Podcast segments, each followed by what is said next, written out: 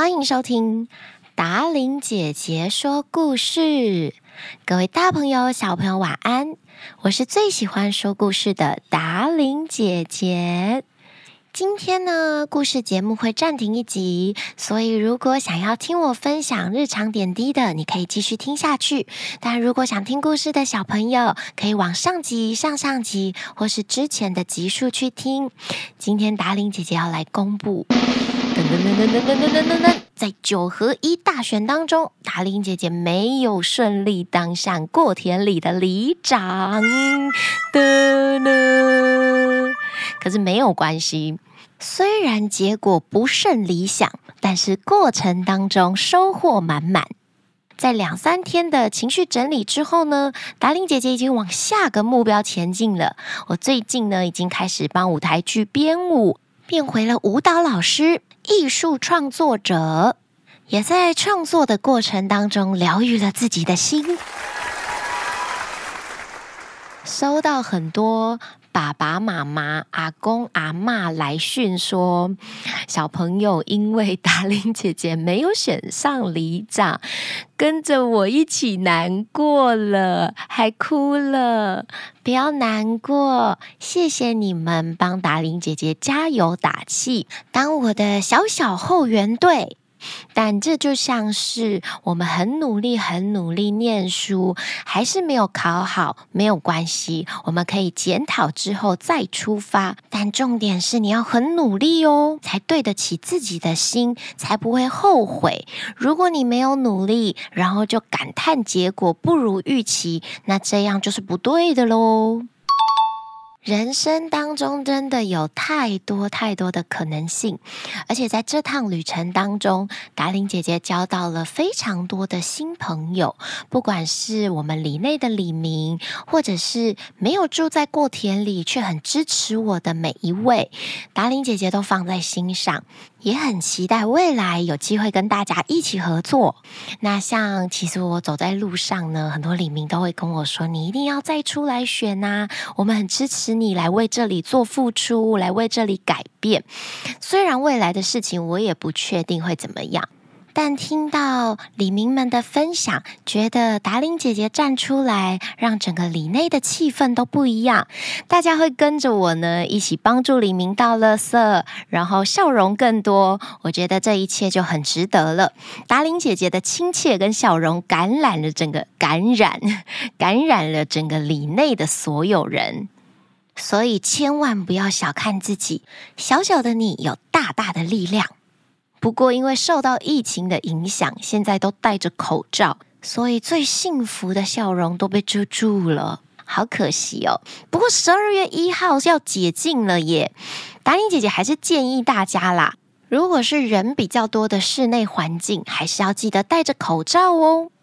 在这趟旅程当中呢，真的发现我们里内有很多深藏不露的大人物。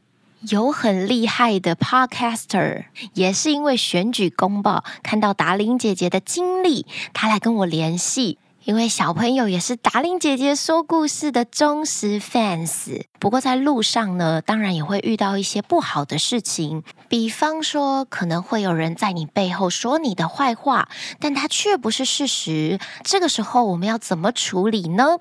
这也是小朋友可以从小学的事。我们有很多的选择，比方一，当个圣人，不要去跟他计较。不过，不计较的同时，会不会被欺负的更严重呢？这就像是这几年社会上常常出现的霸凌事件。如果你没有讲出来，没有寻求帮助的话，那这件事情就会一直一直的发生。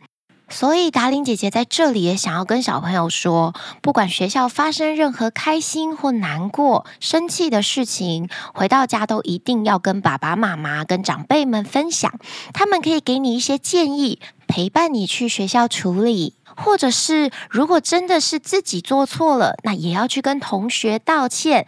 总之，这趟参选旅程呢，达玲姐姐学到太多太多事情，跟以前在儿童台当姐姐主持外景节目是很不一样的感受。那未来我也会想要把它变成一个有趣的儿童故事，分享给大家。希望小朋友呢，从学校开始选班长、选副班长的时候，就可以培养良好的公民素质。不管是担任候选人、担任选民。都要用正当的方法赢得胜利，还有投下你神圣的一票哦！就算失败了，我们也要有运动家的精神。好了。今天在闲聊的最后，也要谢谢抖内我们节目的大朋友、小朋友。Emma，达玲姐姐你好，我是住在关岛的 Emma，我今年八岁，读二年级，这是我第一次留言。我很喜欢听达玲姐姐说故事，我最喜欢的故事是《生命之水》。希望明年暑假回去台湾，达玲姐姐如果有办活动，我想请妈妈带我去看达玲姐姐。祝达玲姐姐选上领长，Love you，斗内六百九十九元，布灵布灵，感谢 A 玛。虽然达伶姐姐没有选上里长，但是欢迎你明年暑假一定要来活动上找达伶姐姐玩哦。也顺便告诉大家，达伶姐姐已经回归编舞老师之外呢，也有很多很多的活动，会到全台的各处跟大朋友小朋友见面哦。我超期待的，达伶姐姐也有打算在寒假开舞蹈课。程跟小朋友相遇哦，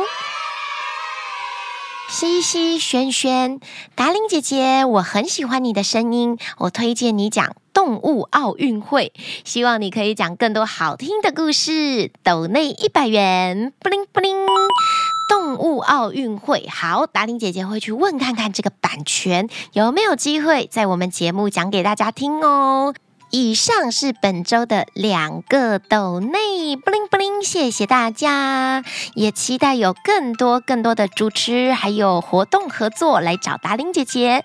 晚安啦，亲爱的大朋友小朋友，我们下个礼拜回归故事见喽。